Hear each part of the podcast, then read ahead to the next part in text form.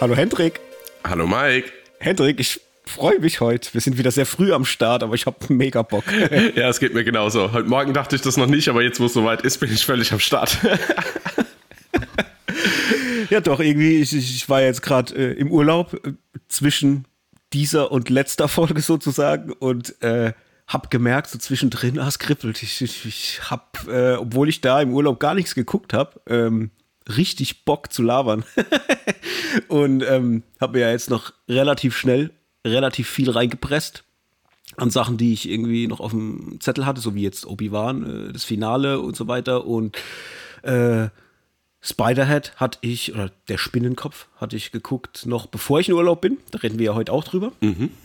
Und äh, dann haben wir uns noch rausgeguckt, damit wir gleich auch schon mal alles gedroppt haben, um was es heute so geht, im Großen und Ganzen.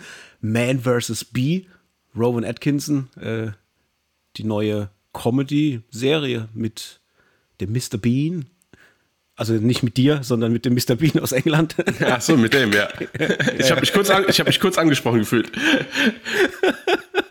Und ja, ich habe Bock, ich habe Bock. Äh, von dem her, ja, die Eingangsfrage. Was gab es denn zu gucken in der Zeit, in der jetzt ich nichts geguckt habe? Gab es was Geiles? Irgendwas, was du, du hast mir ja etliche. Sachen irgendwie geschrieben, was da dabei war. Was hat dich denn so geflasht? Ja, war auch relativ viel Schrott dabei, muss ich sagen, ähm, bei mir. Aber eine Sache, über die ich ganz besonders gern sprechen würde, da bin ich auch relativ aktuell, ist ähm, Reich, beziehungsweise im Englischen Loot mit äh, Maya Rudolph. Mhm. Und ähm, genau in den ersten zwei Folgen, beziehungsweise dann immer mal wieder kommt Adam Scott auch zu sehen, den ich eh immer sehr gern sehe. Ja, neue Apple-Serie äh, wird gerade. Adam Scott ist hier der Dude aus Severance, ne? Ja, genau, genau. Ja, Und ähm, ja, je, alle oder jeden Freitag kommt eine neue Folge raus. Es gibt aktuell vier Folgen, die habe ich jetzt geschaut. Und ach Gott, ist das toll. Also, aber aus verschiedenen Gründen ist es toll. Einmal mag ich sie halt, weil ich finde, die hat ein absolutes Comedy-Talent. Und mhm. ähm, dann hat es halt schon irgendwie, also wir haben, Achtung, ist ja lustig, wir haben angefangen, oder wir wollten anfangen, diesen Cha-Cha, oh Gott, wie heißt der jetzt nochmal, jetzt bringe ich mich direkt in die Bredouille. Äh, dieser, Ach ja, du, äh, hast neue, mir, ja, du hast, hast wieder auch was, genau. Äh, Cha-Cha Real Smooth, kann ja, das sein? genau, Cha-Cha Real, Real Smooth, den wollten wir eigentlich schauen und dann kam da die Vorschau, quasi davor noch zu reich, also und Und dann meine Freundin so, ja, ist das das nicht, was wir jetzt schauen? Und dann sage ich, eigentlich nicht, aber der Trailer, der war ja so gut, komm, lass mal reinschauen. Und haben angefangen zu schauen und ey, super. Also einmal, äh, für mich jetzt persönlich, ich schaue halt im Moment gerade auf YouTube so einen Kanal, äh, der so, naja, sagen wir mal so bonsige Häuser durch, also einfach durchgeht und erklärt, wie viel, wie viel Badezimmer es da gibt und wo der Süßigkeitenraum ist und so. Und äh, das schaue ich ab und zu zwischendrin. Und äh, und genau in dem, in dem teuersten Haus, das es in Amerika gibt, in dem Haus wurde das gedreht quasi in LA. Und da habe ich quasi so eine 45 Minuten Rundtour schon dazu gesehen und dann kommt das halt vor und das hat mich halt erstmal schon mal gefreut. Und dann einfach die Entwicklung von der Serie. Also das ist so ein geiler Humor und mich erinnert es tatsächlich ein bisschen, als wäre es, also es erinnert mich an Ted Lasso.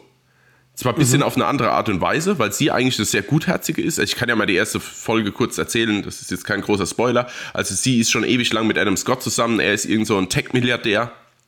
Die wohnen in einem Haus zusammen und da stellt sich halt irgendwann in der Folge raus, dass er quasi ein Verhältnis hat mit seiner Praktikantin und dann lässt sie sich halt von ihm scheiden und bekommt halt irgendwie 7,7 Milliarden Dollar und darf das Haus behalten und so. Und ähm, ja, und dann geht quasi mehr oder weniger die Geschichte los. Dann bekommt sie mit, dass sie quasi eine Art äh, Stiftung hat für die Erhaltung von verschiedenen Wohngebäuden in armen Vierteln, sage ich jetzt mal, oder in ärmeren Vierteln. Und ja, und da erkennst du quasi ihren neuen Lebensmittelpunkt, quasi dort halt auszuhelfen, hat aber halt von der Realität überhaupt keine Ahnung und kommt da halt hin und, und, und will da was machen und hält da auch Reden und so, dass sie auch immer Schwierigkeiten hatte. Ich, äh, ihre schlimmste Wohnung hatte irgendwie vier Badezimmer und so und da stehen halt die ganzen vorne dran und äh, wie, was, von was spricht sie hier gerade? Und es ist halt super, weil das Team bei der Stiftung, das ist dann relativ klar, dass das so ein bisschen auch Hauptfiguren werden von der Serie, die halt immer wieder quasi sie so ein bisschen einnorden. Und es ist einfach so herzlich und so lustig und mh, mm, relativ wenig äh, Tiefschläge. Und wenn, dann werden die einfach, also wie bei Ted Lasso quasi. Also sie will die mhm. Welt auch besser machen. Nur ist es bei ihr so, dass sie quasi das Team braucht, was sie als noch ein bisschen einnordet. Und das ja. ist so, und da kommen ergreifende Geschichten teilweise. Also wirklich hat schon wieder Pipi in den Augen in der zweiten Folge. Also es ist wirklich, also aus meiner Richtung nur zu empfehlen. Wieder so eine richtige, qualitativ hochwertige Serie, die ich wahrscheinlich, wenn ich den Trailer vor dem Film nicht gesehen hätte, wäre ich nie drauf gestoßen. Ja, aber spricht ja wieder so ein bisschen für Apple, ne? Diese Qualität, dass die ja, ja also ja. wenig Output, aber wenn, dann halt wirklich äh, mit Qualität. Ja, so aber auch ohne, also, ohne, Werbung halt irgendwie. Also Qualität mh. da, aber unbekannt. Ja. Also, gefühlt. Äh, stört denn die, also in meinem in meinem Kopf jetzt habe ich nur diesen, gibt es da nicht, also ist da nicht ein Altersunterschied zwischen Maya Rudolph und diesem Ad, Adam Scott, ne, heißt er? Ich kann den ja, Adam, Adam Scott ja, heißt er. Weil der, ich, also er ist ja mittlerweile, also er ist ja auch nicht der Jüngste, aber ich finde, er sieht halt so Babyface-mäßig aus. Ist, glaubt man das, dass die mal zusammen waren? So, vom, vom, von der Optik und so? Äh, jein. Also ich gebe dir schon recht, vor allen Dingen ist am Anfang so eine Szene, die, ähm, wie soll ich denn sagen, wo, wo, wo sie ihre, ihre Geburtstagsjacht, also sie fahren quasi in so einem Boot und er so, un, wie gefällt dir das, äh, dein Geburtstags, äh, deine Geburtstagsjacht und so und sie so, ah ja, ähm, das kann ich dir erst sagen, wenn ich sie betreten habe. Und dann fährt so die Kamera raus und dann fahren die halt mit so einem bonzigen Boot zu einem noch bonzigeren Boot. Und da läuft er halt hinterher und ist eigentlich auch noch ziemlich cool angezogen und so. Äh, also da denkt man echt so, huch, ist das jetzt ihr Toyboy oder so? Aber die haben später ein Gespräch, wo ich sagen würde, dass so eine gewisse Vergangenheit zusammen schon realistisch scheint. Lass es mich mal so mhm. sagen. Ich habe jetzt gerade mal nachgeschaut. Okay. Tatsächlich sind auch, auch wenn man es nicht sieht, beide Schauspieler gleich alt. Die sind beide 49. Es ist Ach, verrückt. Okay. Ja, ja. Ja, krass. Ja, hey, cool. Ich, ich werde auf jeden Fall mal reingucken, weil ähm, ich wusste gar nicht, dass es diese Serie gibt, also dass die existiert, bis du mir jetzt gerade gesagt hattest, äh, auch im, äh, in unserem Vorgespräch, beziehungsweise wir haben ja so, äh, wir schreiben ja hin und her, was wir gerade alles so gucken und du hast es mir geschrieben und da habe ich das dann natürlich dann auch gegoogelt und wusste bis zu dem Zeitpunkt gar nicht, dass es das gibt.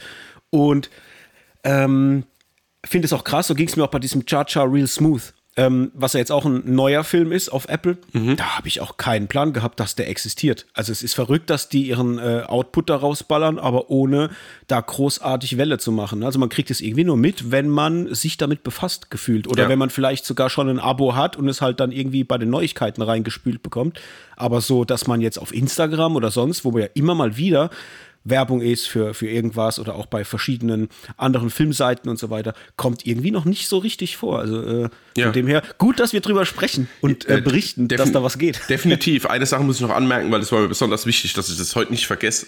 auch aufgrund, dass es noch so früh ist, äh, habe ich es aber aus meinem Gedächtnispalast gekramt. Äh, der Soundtrack ist der Hammer okay. von der Serie. Der ist so äh, wie soll ich denn sagen, so groovy, so treibend, das ist der Hammer. Jedes Lied, was irgendwie eingespielt wird mit den Szenen, ist einfach, ist Gold. Aber wie gesagt, ja. vielleicht ist es auch mein persönlicher Geschmack, aber für, von mir volle Empfehlung in allen Belangen. Ja, aber geil. Dann, äh, das klingt ja genau nach meinem Scheiß. Ja. Da werde ich auf jeden Fall mal reingucken und bin sehr geflasht schon mal so mit Vorfreude, ob das mein Humor trifft. Weil sie mag ich, also ich finde auch sie immer mal wieder, äh, die sticht immer so ein bisschen raus, was ihr Comedy-Talent betrifft. Ich mhm. fand sie auch bei Kindsköpfe, war sie für mich immer so, äh, ist ja jetzt nicht der allergeilste Film oder die beiden geilsten Filme, aber ich mag sie trotzdem sehr für das, was sie sind, weil sie irgendwie was haben, was mich dann doch triggert, so comedy-mäßig. Und sie fand ich da immer auch, äh, ja, besonders komisch, muss ich sagen. Das hat mir immer ganz gut gefallen mit ihr so. Da, ähm, ja, hm. Schauen wir mal. Gebe ich dir mal ein Feedback, wenn ich es geguckt habe. Ja, sehr gerne. Sonst noch was bei dir? Ähm, ja, ich habe noch, also ich habe einen Film habe ich abgebrochen. Das war Vanquish, der gerade vor einer Woche oder vor zwei Wochen auf Sky gestartet ist mit Ruby Rose und ähm, Morgan Freeman. Ich, mhm. ich habe ja so ein bisschen so ein Guilty Pleasure auf sie, in, auf, auf Ruby Rose in Actionrollen, beziehungsweise so ein bisschen durchwachsene Action, sage ich mal so. Ich kann mich da ja ab und an doch erfreuen. Und das, also ich habe noch nie einen Film gesehen in letzter Zeit, der so billig produziert ist und so furchtbar geschauspielert ist und alles mhm. scheiße. Also es tut mir leid, ich kann es jetzt auch nicht irgendwie, wie soll ich denn sagen, definierter hier ausdrücken. Also ich war einfach nur, ich muss, musste ausmachen. Ähm, kurze Honorable Mention vielleicht, ich habe Halftime geschaut, wusste ich auch nicht, dass da rauskommt. Dokumentation über äh, Jennifer Lopez. Mhm. Und ähm, geht ja ungefähr anderthalb Stunden. Ähm, eigentlich auch sehr gut gefilmt, sehr gut gemacht, nur habe ich immer so ein bisschen ein Problem mit, also ich habe das ja schon mal gesagt, ich nehme so bei so Dokumentationen, wenn Leute vor der Kamera sitzen und irgendwas sagen, ich, ich nehme denen das einfach, einfach teilweise nicht ab. Und das ist quasi, also der Film heißt, oder die Dokumentation heißt Halftime, weil quasi die Halbzeitshow mit Shakira zusammen beim Super Bowl, boah, irgendwann, weiß ich jetzt nicht, 2020 oder so, war quasi der Höhepunkt ihrer Karriere. Weil man sieht dann so ein bisschen, dass sie immer auf einen, ähm, ja, Emmys hat sie ja bekommen, wie heißt der, Grammy ähm, ja. anpeilt, beziehungsweise dann den Oscar auch für Hustlers und sieht es quasi so als ihre letzte Chance sieht und du siehst aber, also du siehst, dass der Druck in ihr halt riesengroß ist, dass sie jetzt unbedingt irgendwie mal äh, äh eine Art Pokal braucht oder eine Art Preis für ihr Lebenswerk. Ja, ja, ja. Sagt aber tausendmal davor, naja, es ist ja eigentlich nur wichtig, was man gemacht hat und dass man dahinter steht und so. Was soll ich denn mit Preisen und so? Und wie das dann quasi in dieses, in dieses Oscar-Race dann geht, siehst du halt voll, wie es abgeht und wie sie auch enttäuscht ist. Und also mhm. es ist halt alles schon ich konnte ihn auch nicht richtig bewerten. Ich habe ihm jetzt einfach ein Herz gegeben, weil er mich irgendwie super unterhalten hat und weil ich auch ihre Karriere ja, einfach verfolgt habe. Ja, ich wollte gerade fragen, was, was hast du denn mit Jennifer Lopez am Hut? Also was, was treibt dich denn dahin, so eine Doku zu gucken? Weil, äh, also Jetzt, also ist, ist jetzt auch nicht wertend gemeint. Nee, nee, ne? das habe ich auch so aus Interesse, weil, ja. äh, weil in meiner Welt findet die gar nicht so statt. Ähm, deswegen bin ich da jetzt mal interessiert. Ah, du, also ganz ehrlich, ja, das kann ich, kann ich dir sogar gut erklären. Äh, wundert mich jetzt zwar selbst, aber also ich bin jetzt kein, überhaupt kein Fan oder so. Ich muss halt sagen, durch mein, ähm, also durch mein Alter beziehungsweise mein Geburtsjahr bin ich halt voll in diese Erfolgsschiene von JLo quasi mehr oder weniger so reingerutscht. Also das ist mhm. ja im Radio hoch und runter gespielt worden, die Videos damals, ähm, die man dann ja. geschaut hat, also auf MTV und, und so Geschichten. Also ich bin damit mehr oder weniger aufgewachsen, aber jetzt nie ein Fan. Ich habe weder eine Single noch irgendwie eine CD, also ein Album besessen. Und, ähm, ah, das heißt, die war quasi immer so ein bisschen Teil von deinem Alltag, weil sie anscheinend immer mal wieder erschienen ist, ne? Ja, ich habe halt auch so relativ viel, ja genau, viel, relativ viel MTV und Viva damals geschaut, also bevor die Jamba-Klingeltöne rauskamen und den ganzen Jersey Shore-Scheiß, sondern wo es halt noch Musikvideos ging und Chartshows und so. Und ähm, Genau, und da habe ich das einfach, das ging, ging, so mit mir mit, ohne dass ich das bewusst konsumiert habe, halt dann auch Anaconda, dann The Cell, ähm, irgendwie die, die Romanzen-Schmonzen mit Matthew McConaughey und so. Also einfach so das begleitet mich halt mein ganzes Leben schon. Und ich fand das halt immer ein mhm. bisschen lustig, weil sie, oder was ist lustig, aber interessant, weil sie ja immer so als furchtbare Diva hingestellt wird und sie braucht 28 mhm. weiße Tauben in ihrer Umziehkabine und keine Ahnung, den und den Champagner und also man hat es halt über die Zeit mitbekommen, wie auch bei Mar äh, Mariah Carey oder so. Und ja, lange Rede, kurzer Sinn. Ich wollte halt mal wissen, ist sie Jenny from the Block? Ja. Oder, oder, weißt du, oder ist er einfach nur eine arrogante Diva? Und es war mir schon klar, dass es in der Dokumentation nicht rauskommt, aber die, der, der, Trailer dazu war einfach so interessant geschnitten mit ihren ganzen Lebensabschnitten, von der Tänzerin im Background, ähm, über ihre erste Rolle, über dann Schauspielerei und ich könnte ja auch singen und kann ja auch tanzen. Also sie ist ja schon Multitalent und das hat mich dann einfach auch der Trailer dazu abgeholt und habe ich gedacht, ja, ja, warum jetzt nicht mal ein bisschen vielleicht den Horizont in die Richtung erweitern? So. Hm, okay. Und siehst du sie in, in, in der Qualität, dass sie mal so einen Preis verdienen würde? Nee, also musikalisch vielleicht, aber jetzt nur halt so, keine Ahnung, bester Popsong oder so, irgendwas. Das mhm. ist ja jetzt nichts Wettbewegendes, was sie auch musikalisch macht, genauso wenig wie schauspielerisch. Den Hustlers habe ich tatsächlich nicht gesehen, aber das wäre auch mehr, also gefühlt darauf, dass sie dann so lang so wartet, wäre das ja auch nur so ein, komm, dann geben wir jetzt mal einen Oscar, dass Ruhe ist. Also ja, ja. verdient hat sie den sicher nicht. Also das ist für mich so eine richtig, also sie kann alles, gut, aber nicht auf dem Level, dass es einen Preis geben muss. Finde ich. Ja, ich, ich sehe das auch so. Also für mich ist sie auch immer, zumindest mal aus der oder von der musikalischen Seite her, ähm, ja, Popmusik halt, aber jetzt auch nicht eine Popmusik-Qualität, was weiß ich, äh, ich nehme jetzt mal Dings ran als Vergleich. Äh, The Weeknd. The Weeknd zum Beispiel finde ah, ich, was Popmusik betrifft, unfassbar krass. Ja. Also halt einfach, äh, das ist so eine Trademark und ja, da finde ich zum Beispiel J-Lo jetzt nicht so. Das ist eher, ja, es unterhält, es ist schön, dass es da ist für die Unterhaltung, aber es tut auch nicht weh, wenn es morgen nicht mehr da ist. So. Nee, also und ähm, deswegen, ja, ich würde sie jetzt auch nicht so sehen. Also ein Grammy würde ich ihr jetzt vielleicht mal für ihr Lebenswerk, was sie halt alles gerissen hat und den ganzen Background und, und wie sie da hingekommen ist, wo sie ist und halt auch das eher so aus diesem Entertainer ähm, oder aus dieser Position des Entertainens her, weil sie macht, das ist ja schon krass und es gibt ja, also ich, ich feiere das eh immer ab, wenn so ein Entertainer so allumfassend ist, mhm. der singen kann, der moderieren kann, der gut tanzen kann, äh, da noch Schauspielern und so Sachen. Das, hat, ich, das ist sowas, das mag ich immer sehr, wenn Leute darin sehr, sehr gut sind und ein sehr hohes Unterhaltungspotenzial haben. Das habe ich auch früher immer gemocht im, im deutschen Fernsehen. Wir hatten ja früher und mit früher meine ich jetzt halt wirklich so richtig früher, da gab es ja im deutschen Fernsehen, gab es das ja noch, da waren ja so diese typischen Samstagabend-Moderatoren, waren ja eigentlich Entertainer im klassischen Sinne. Die haben ja alles gemacht. Die, die mhm. Sendung ging los, dann haben sie erstmal ein Liedchen gesungen, dann wurde moderiert, dann wurde ein bisschen rumgetanzt und dann hat man sie irgendwann auch mal noch in, in so einem äh, Heimatfilm Schinken gesehen, wo sie noch schauspielern. Also das sind so Sachen, das finde ich cool, da habe ich Respekt davor.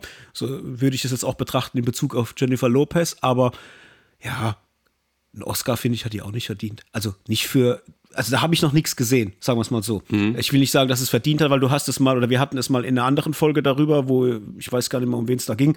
Da ging es auch um einen Oscar. Und da hattest du ja mal gemeint, ja, es ist weniger die Lebens- äh, oder das Lebenswerk von einem Künstler, was, was den Oscar kriegt, sondern halt immer gerade der einzelne Film, den er abgeliefert hat. Und so hatte ich das bis dato, in meinem Kopf war immer, was haben denn die Personen bisher gemacht und sind die überhaupt, äh, haben die überhaupt einen Oscar verdient? Mhm. Und äh, natürlich ist es nicht so. Es ist ja eher so, dass man sagt, hey, die haben jetzt gerade ihr letztes Projekt gemacht und wenn das halt richtig fett war und es war Oscar würdig, ja, dann haben die halt auch einen Oscar dafür verdient, ja, fertig. Und ja. das hatte ich bis dato so noch nicht gesehen und vielleicht kommt es ja noch, man weiß es nicht. Hustlers habe ich auch nicht gesehen. Der soll ja ziemlich gut sein, habe ich zumindest mal gelesen, ähm, habe ich noch vor mir hergeschoben und na, mal schauen. Ob sie so erfolggetrieben ist, dass sie sich noch den richtigen Stoff aussucht oder vielleicht sogar noch performen kann. Man weiß es ja nicht. Es gibt ja mal immer wieder äh, Überraschungen ne, in die Richtung. Ja. Ja, ja, ja. Na gut. Noch was, mm. Hendrik? Oder war es das von dem, was du geguckt Och, hast? ja, ich kann kurz abreißen. Ich habe hier How I Met Your Father reingeschaut. Das waren gerade zehn Folgen, die haben wir quasi fast in einem Abend haben wir die durchgerusht. Ist jetzt nichts Besonderes, aber ist auch nicht kacke. Also muss ich dazu mhm. sagen, ist die die, äh, also die Frontfrau ist ja Hilary Duff und der Rest ist so mehr oder weniger unbekannt. Die machen es aber ganz charmant. Also es ist jetzt nicht, wo man sagen muss, äh, müde abklatsch, ist das ein Scheiß, sondern mhm. ich fand es einfach okay. Das ist aber nichts Weltbewegendes. Also ich fieber jetzt keiner zweiten Staffel entgegen, obwohl sie kommt. Ja. Und ja, dann okay. vielleicht noch, weiß ich, ob wir irgendwann noch mal in einem anderen Ding Man of from Toronto besprechen. Den habe ich jetzt nach erstem Abbruch dann doch noch fertig geschaut, weil ich gedacht habe, oh, ich versuche es jetzt mal auf Englisch einfach weiter, weil ich an, angefangen habe, auf Deutsch zu schauen. Und ich glaube, das ist einfach, und ich habe ja dir schon geschrieben, Kevin Hart geht mir halt auch hart auf den Sack in dem Film. Aber tatsächlich macht er viel die deutsche Synchro, die mich unendlich nervt, wenn er spricht. Und mhm. jetzt habe ich es im Englischen geschaut und es ist tatsächlich ein bisschen gedämpfter, ein bisschen ruhiger, nicht alles so fürchterlich hektisch. Und dann ging es. Ja. Äh, es ist immer noch ein unterdurchschnittlicher Film die ein oder andere Action-Szene knallt, muss ich sagen, weil da gibt es den Man from Miami und das ist irgendwie eine richtig coole Sau. Also, ja, keine Empfehlung, aber wer jetzt mal wirklich alle Buddy-Action-Komödien auf der Welt sehen muss, da gehört das halt dann dazu und dann sollte er sich das anschauen. ja, da ist ja schon wieder auf Platz 1 ne, bei Netflix. Also das ist wieder so das Typische, da kommt ein neuer Film und dann ja, ja. wird er gleich wieder auf Platz 1 geguckt von den Konsumenten. Also, ai, ai, ai. ja, leider. Ähm, ja, ich habe ihn noch nicht geguckt. Hm, muss ich noch überlegen, ob ich das mache. Da bin ich noch äh, unsicher. Ja, weiß ich jetzt nicht auch genau, ob dir das so gefallen würde oder du dich nicht über verschwendete Zeit aufregen würdest. Was ich noch lustig, lustige Anekdote noch an der Stelle und da bin ich dann auch ruhig mit meinem ganzen Gefasel. Äh, hab da irgendwo eine Kritik dazu gelesen zu The Man from Toronto und da hieß es irgendwie, das einzige Glückskind ist Jason Statham. Und ich dachte so, hä? Weil ich hatte die Entwicklungsgeschichte halt überhaupt nicht auf dem Schirm. Der wurde ja ursprünglich quasi äh, geplant mit Jason Statham und Kevin Hart. Und er mhm. sollte ja auch ins Kino kommen, ist ja auch eine Sony-Produktion. Und dann hat sich äh, Jason Statham quasi wegen der, ja, wie sagt man das so schön, wegen der Ausrichtung des Films, also in gewisser, geht es in gewisser Härte, geht es in gewisse komödiantisch, wo trifft sich das? Da haben sie sich scheinbar verstritten, der Regisseur und er, und dann ist er aus dem Projekt ausgestiegen und dann ist quasi erst Woody Harrelson hinzugezogen worden, was man, finde ich, in sau vielen Szenen sieht. Also wenn man da einfach einmal zu viel blinzelt, denkt man auch, Jason Statham steht da. Einfach von den Klamotten, mhm. die waren, glaube ich, schon einfach fertig geschneidert. So. Äh, also es, er passt alles zu Jason Statham, aber es ist Woody Harrelson. Und ähm, Genau, finde ich halt lustig an der Stelle. Ja, stimmt. Ich muss sagen, ich habe ja den Trailer geguckt und es gibt so ein, im Trailer wird so im Flugzeug, ich glaube, die sind in einem Flugzeug oder mhm. irgendwo, wo so eine, so, ja, so ein Close Combat stattfindet. Und da dachte ich mir auch, oh, das ist aber unheimlich agil für einen Woody Harrelson, also die Szene, die war so, also wie er, wie er die Leute angeht und wie er die umlegt, so äh, mit, mit, mit seinen Handgriffen und so. Und da dachte ich auch, okay, das sah jetzt sehr ungewohnt aus. Und wenn du jetzt gerade sagst, dass da mal Jason Statham eingeplant war, dann sehe ich eigentlich in dieser Szene einen Jason Statham. So von der, äh, von der Agilität her und von der Art, wie er die Leute da umgelegt hat. Das Ja. ist äh, verrückt. Das ist aber, Krass. ist aber dann auch die einzige Szene, weil sonst bei den anderen Actionsequenzen, da gibt's dann auch Handgemenge mit Woody Harrelson und dadurch, dass der immer so eine stockesteife Jacke anhat, die auch noch einen Kragen hat bis zum Kinn, äh, ey, bewegt er sich, als wäre das, als wäre das eine Marionette, die quasi also mit Strom versetzt wird, dass alles grad steht und dann wird so oben bewegt. So, so, also es ist so stacksig. Also da ist Ka Karen Gillan, ja, ist ein dynamisches Turntalent gegen Woody Harrelson in den nächsten Sequenzen. Ich sag's, wie es ist. Okay, ja geil. ähm, dann äh, werde ich den mal so, äh, ich lege den mal so sanft zur Seite und warte mal ab, wenn es mal so einen Moment gibt, wo ich gar nicht weiß, was ich mit meinem Leben anfangen soll, dann gucke ich mir den vielleicht an. Ja, was dann aber auch viel über dich aussagt in dem Moment. Na gut. Alright, dann lass uns doch mal über Obi-Wan sprechen. Ist ja jetzt zu Ende gegangen und ich habe jetzt gerade, kurz bevor wir hier in die Aufnahmesession gegangen sind, habe ich den auch, äh, habe ich die fertig geguckt und ja, ich weiß noch gar nicht, wie, wie ich das einordnen soll. Also die Serie so in Summe jetzt, wo sie vorbei ist, muss ich sagen, hat mich irgendwie nicht so gekriegt. Das ist eher so, ja, also so das Gefühl, ich hätte sie nicht gebraucht und es hätte jetzt auch nicht wehgetan, wenn sie gar nicht existieren würde irgendwie, weil sie irgendwie der ganzen Sache nichts beitut. Ich hatte jetzt gerade zuletzt bei Folge 5 und 6 so das Gefühl, dass für mich Folge 5 die stärkste von allen war, weil ich äh, das Gefühl hatte, zu manchen Momenten wurde wirklich den Charakter noch was beigefügt. Es gibt ja so ein, zwei Rückblenden, als auch noch mal Obi-Wan mit Anakin kämpft, wo sie so noch mal an, äh, aneinander gehen und er ihm da noch so ein bisschen ähm, ja, Advice gibt. Ja. Was, was, mit, was, was mitgibt fürs Leben. genau, richtig. Der alte Mann, das Leben. Und da dachte ich mir, oh, das ist gerade so stark. Also auch wenn äh, das jetzt nachgedreht war, man sieht, dass natürlich äh, Hayden Christensen älter ist, aber scheiß drauf. Das war in dem Moment, habe ich das gefühlt. Und ich hatte das, äh, ich hatte den Moment, wo ich dachte, hey, das gibt mir gerade so viel als Zuschauer, so dass man diesen Charakter noch ein bisschen mehr Tiefe gibt und dachte mir, oh, warum habt ihr damit nicht mehr gemacht? Also warum habt ihr diesen Charakter nicht mehr Futter gegeben und habt die Serie eher darauf aufgebaut, dass man einfach vielleicht einem Darth Vader und einem ähm, Obi-Wan noch ein bisschen mehr Tiefe verleiht? Das hätte ich irgendwie, glaube ich, viel, viel geiler gefunden, weil mich das wirklich in dieser fünften Folge sehr abgeholt hat. Das fand ich toll. Aber es war auch genauso schnell wieder weg. Also, das waren ja nur wirklich kleine Fragmente, die dann auch schnell wieder vorbei waren. Und hatte dann jetzt zuletzt bei der letzten Folge das, auch das Gefühl, ey, was, was war das denn jetzt? Also dieser Kampf und dann, als er, de, als er die, den Moment hat, wo er quasi ihn besiegen, also wo, ich, muss- ich muss aufpassen, ich, ich überlege gerade, will ich spoilern, will ich nicht spoilern, aber wir spoilern jetzt einfach mal. Ja. Also der Moment, als Obi-Wan Darth Vader hinrichten könnte und dann halt einfach wegläuft. Und ich denke mir, okay, es geht gerade wirklich so um Leben und Tod. Und er äh, hat ja schon damals gemerkt, was los ist. Und er sagt ihm jetzt noch, ich habe, also er selber hat Anakin getötet, also Darth Vader. Es war seine Entscheidung, dass es Anakin nicht mehr gibt und dass er Darth Vader ist. Und es, er wird es für immer sein und, und hat ihm jetzt unmissverständlich klar gemacht, es gibt keinen Anakin mehr. Und dann läuft er einfach weg. Und ich denke mir, was? Das ist es jetzt? Ja, gut, okay. Dann läuft er weg. Und das war's. Und ich dachte mir so, hä? Was ist denn jetzt, was war das denn jetzt? Also, was war denn der Sinn dieser Serie? Der Sinn war, dass es darauf hinausläuft, dass die quasi ein Aufeinandertreffen bekommen, was so schäbig aufgelöst wird. Er läuft weg und reitet in die Wüste und die Serie ist vorbei. Oder habe ich irgendwas verpasst? Nee, Also, nee, nee, äh, ich sehe das genauso. Also das, ich fand, du hast es auch mit den Fragmenten ganz gut gesagt, weil ich habe auch, ein, hm, wie, wie fange ich denn da an? Ich habe ein total großes Problem mit der Serie, weil da kommt ein Moment, wo ich denke, ah, da habe ich ein kurzes Leuchten in den Augen und dann kommt direkt eine Szene danach, die, wo ich wieder denke, ah, ja, hab, habt mal euch ins Hirn geschissen, so euch, euch Drehbuchschreibern. Also sorry, das ist jetzt so auswendig, aber das sind ja manchmal Sachen dabei, das ist ja genauso wie das, er läuft einfach weg.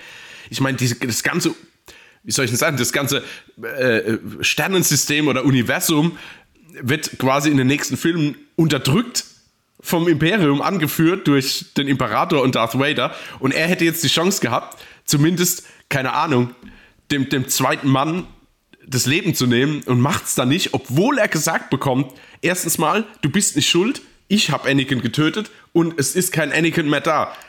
Ich muss, also, weg kann weg, weißt du, mit, mit ihm. Ich, ich, ich, ja, ja. ich verstehe es nicht.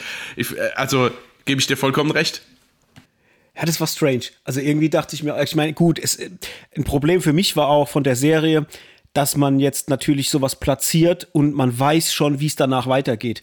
Das ist auch sowas, wo ich dachte, oh, es ist so schwer, da Spannung aufzubauen, weil man weiß ja, wie es weitergeht. Man weiß, wie, was danach noch kommt, weißt du, weil, weil es ja quasi so zwischendrin spielt und es ja schon Filme gibt, die danach ansetzen. Also das, es war jetzt nicht so in meiner Welt, dass ich gedacht habe, oh mein Gott, was wird jetzt geschehen? Was kommt jetzt krasses? Oder was, mhm. was, was können die mir jetzt da irgendwie zeigen, dass ich total aufgeregt bin? Ähm, irgendwie dachte ich mir schon, sowas wird nicht kommen können, weil man schon weiß, was danach passiert und wie es weitergeht mit diesen Charakteren, die man da drin ja auch sieht. Und das fand ich halt schon so eine generelle Schwierigkeit einfach dieser Serie. Und dann haben sie es halt einfach nicht hingekriegt, das irgendwie spannend zu machen. Also es war so wie so ein Aufguss. Halt einfach wie so, ey, komm, wir haben jetzt Kohle und, und Zeit, lass uns mal irgendwie noch irgendwie was über Obi-Wan so erzählen, was keiner braucht, ähm, damit die Leute halt auf der Plattform bleiben und ja, yeah, Star Wars cool und bla bla bla. Aber richtig geil war das nicht. Und was auch komisch war, und jetzt bin ich mal gespannt, wie, wie, wie du dazu stehst, ich finde ja, dass Star Wars in der Zeit, in der es erschienen ist, hier äh, 80er oder 70er, 80er, war das sehr, sehr cool, weil die Sehgewohnheiten andere waren. Man hat vieles auch für das hingenommen, was es schlichtweg einfach ist und hat es nicht groß hinterfragt. Aber, jetzt kommt es, wenn ich dann einen Darth Vader sehe, auf einem felsigen Lavaplaneten, der in seinem, äh, was auch immer das ist, äh, Hort der Macht sitzt, ja, auf so einem Thron, links und rechts mit so, mit so LED-Panels mit rotem Licht und da drin ist nichts. Dann frage ich mich, was macht er den ganzen Tag? Sitzt der auf seinem Felsenstuhl? zwischen Lava und schwarzen Steinen und sinniert über die Macht und über das Leben und, und was er als nächstes für einen Schachzug machen könnte. Was macht er dort? Warum ist er dort allein? Wieso sucht man sich so einen Planeten aus und sitzt da allein zwischen Lava rum und, äh, und ist einfach nur böse? Weißt du, das ist so, das ist so wenig und so hanebüchen, dass es jetzt im, in der heutigen Zeit, wenn ich das gucke, nicht mehr funktioniert für mich. Ich denke mir dann, das ist doch total quatschig. Also ist doch total quatschig, dass der da sitzt. Also, äh, weißt du, wie ich meine? Das ist irgendwie. Boah, ich, ja. das hat früher, früher hat es vielleicht funktioniert. Da hat man das so hingenommen. Oh, der ist krass. Oh, sieht es krass aus. Und das spricht ja für sein, seine Böshaftigkeit oder was. Aber heute, da funktioniert es halt für mich nicht mehr. Auch wie die ihm da alle folgen und da irgendwo rennen da alle möglichen Soldaten rum und man denkt sich die ganze Zeit, was machen die den ganzen Tag? Sind das einfach nur Soldaten? Oder also ich, ich, weißt du, heute bin ich so, ich will da mehr wissen und ich glaube das halt, ich glaube das halt einfach nimmer so. das fällt mir dann schwer, das für das einfach abzutun, was es dann schlussweg äh, einfach ist. Ja, mm, ja, ja also verstehe ich. Äh, nur allerdings tust du dir dann natürlich mit, mit den Gedankengängen keinen Gefallen, weil ich meine, Star Wars und auch viele andere Sachen leben ja einfach davon, dass es so ist, wie es halt ist. Also Stormtrooper treffen nicht. Äh, meistens sitzt der Böse in einer alten, kalten Steinhalle mit einem Thron in der Mitte und sonst nichts. War ja bei Snoke zum Beispiel bei der neuesten Trilogie ja auch so. Ähm, jetzt wieder bei Darth Vader.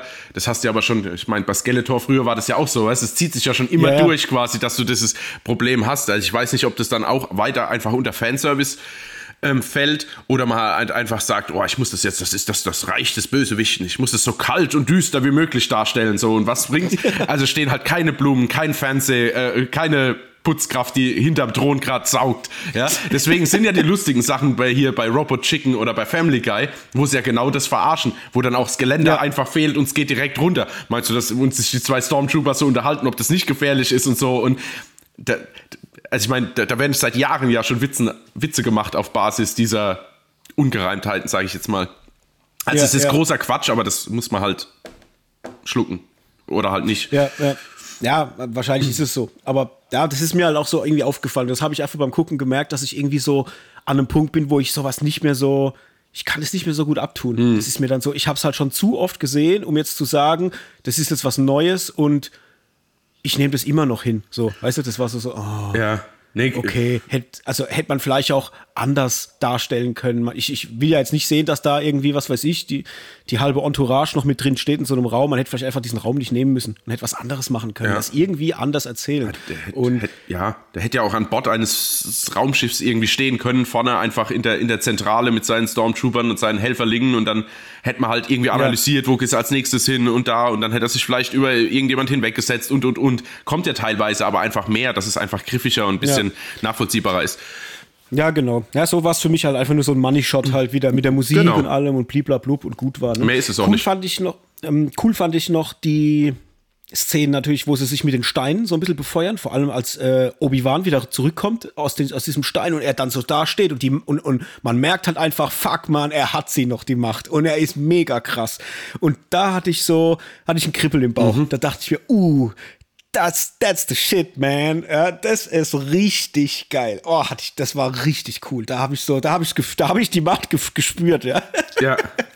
Das war richtig cool. Und ich fand auch, dass Moses Ingram gerade dann jetzt in diesen zwei äh, letzten Folgen auch nochmal wirklich rausgekommen ist, schauspielerisch. Also gerade wenn sie dann, ähm, da gibt es so, so Close-ups auf ihr Gesicht, wo sie mit den Augen viel arbeitet, da hatte ich das Gefühl, oh, die kann was. Also da war alles, was zuvor so ein bisschen flach war, äh, meiner Meinung nach, ähm, war dann irgendwie abrufbar und war präsent. Da habe ich ihr das richtig so äh, geglaubt. Und das ist, spricht vielleicht jetzt natürlich auch dann für den, den Hergang ihres Charakters dann in der Serie, mh, mm, dass sie halt zu Beginn sich natürlich bewusst zurückhält und, und äh, ich sag mal so aalglatt bleibt und dann nachher natürlich, wenn sie sich offenbart, was ihre Motive sind und so weiter und dann erst die Emotionen rauslässt. Jetzt im Nachhinein gesehen äh, war vielleicht auch die, die harsche Kritik in den, in den ersten, für die ersten Folgen vielleicht ein bisschen zu krass, weil es spricht natürlich dann für ihren Charakter, den sie spielt, ne? dass sie dann am Anfang vielleicht nicht so viel vom, vom Acting her hergegeben hat, aber im Nachgang das dann, dann durchkam. Mhm. Fand ich stark. Also irgendwie,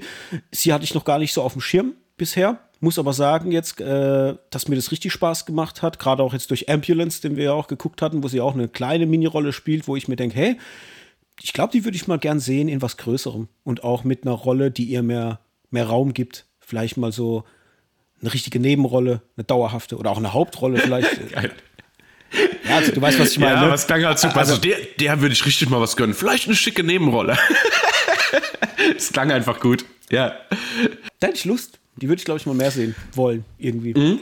Also ich fand sie ja auch immer schon interessant, nur konnte ich das halt bis, bis dato noch nicht nachvollziehen, was jetzt genau ihr Plan ist. Allerdings habe ich es auch zum Schluss nicht kapiert. Das ist vielleicht eine Sache, wo du mir kurz helfen kannst. Äh, warum? Also, erstmal, seit wann sterben die Leute nicht mehr, wenn sie von einem Laserschwert durchbohrt werden und sie nur irgendwie leicht verletzt, dass sie nur noch humpeln? Und dann, wieso macht sie nochmal Jagd auf Luke? Äh, das ist eine gute Frage. Ich gebe dir jetzt mal mein Statement ab und okay. äh, an euch Hörer da draußen, wenn ich falsch liege, schreibt uns das mal in die Kommentare bei äh, hier Instagram oder sonst wo, wo ihr schreiben könnt oder schickt uns eine Nachricht. Das würde mich jetzt nämlich auch mal interessieren. Also folgendes. Ich gehe davon aus, dass sie ja damals äh, einer der Jünglinge war, was man ja auch mit vermittelt bekommt. Dann Anakin reinkommt, schlachtet die alle ab, sie sich totgestellt hat und hat das Ganze überlebt. Daraufhin beschließt sie, einen Racheplan zu schmieden, wird erwachsen, schleust sich ein und so weiter, um halt dann Rache auszuüben an Darth Vader und kriegt sie an irgendeiner Stelle mit, dass Luke der Sohn ist von Darth Vader und will ihn töten, um Rache zu üben an Darth Vader für, den, für das Töten der Jünglinge. Ach so, ja, das kann natürlich sein, das weiß ich jetzt nicht. Also, so hätte ich mir das jetzt hergeleitet, dass sie quasi den, den jungen Luke töten will, um Rache zu üben, dann aber merkt, als sie dann dahin geht, als ja dann Luke flüchtet, er ist ja dann auch in so einem Felsgebilde und sie kriegt ja dann diesen Backflash, wo sie sich an sich selber erinnert, wie mhm. sie in der Situation war, dass sie kurz davor war, getötet zu werden und beschließt ja dann, es doch nicht zu tun und holt ja Luke dann da raus und bringt ihn wieder zurück zu Owen.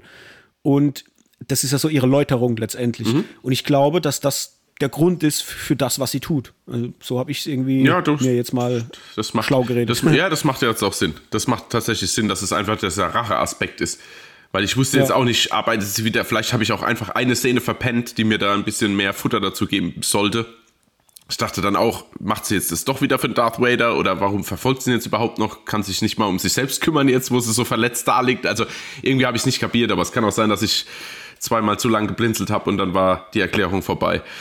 Ja, ich habe das ja auch erst heute Morgen geguckt, während ich noch so halb müde einen Kaffee getrunken habe und an meinem Nutella-Brot genascht habe. Mm. Von dem her ähm, könnte es sein, dass ich vielleicht auch irgendwas übersehen habe. Also von dem her, Freunde, wenn ihr da noch was wisst, schreibt es uns, damit wir da im Bilde sind, weil äh, nochmal gucken werde ich jetzt nicht.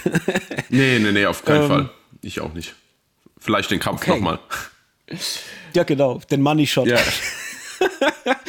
Hast du noch was zu Obi-Wan oder sollen wir ähm, weitermachen? nee, aber vielleicht abschließend einfach irgendwie verpasste Chancen. Also einfach Fanservice, die Serie ähm, mit äh, einem Haufen Quatsch, also wo ich denke, wo sich auch Reva mit Obi-Wan dann unterhält, während 20 Stormtrooper außen rumstehen und die unterhalten sich dann äh, quasi über, dass sie ja eigentlich dieser Jedi-Jüngling war und also ich, ich denke mir immer, die hören alle zu, das ist alles irgendwie Quatsch. Dann gibt es diese Verfolgungsjagd ja. durch diese Tunnel, wo diese, ich weiß nicht, wie heißt sie, Tiva? Nee, das wäre jetzt zu naheliegend. Ta Tava? Die, die sich quasi als, als äh, imperiale Generälin ja, ausgibt zwischendrin. Die da hilft. Genau. Ey, die schießen sich da durch diesen Tunnel und dann wartet sie wirklich, bis er angeschossen wird, um zurückzubleiben. Dann kriegt man noch so einen, so einen, so einen, so einen ganz komischen Moment mit diesem, Andro also mit diesem Roboter die ja scheinbar irgendwie kurz vor Liebesbeziehung sind. Und und, und, und, dann, und dann hebt sie sich und dann hebt, Ja, warte.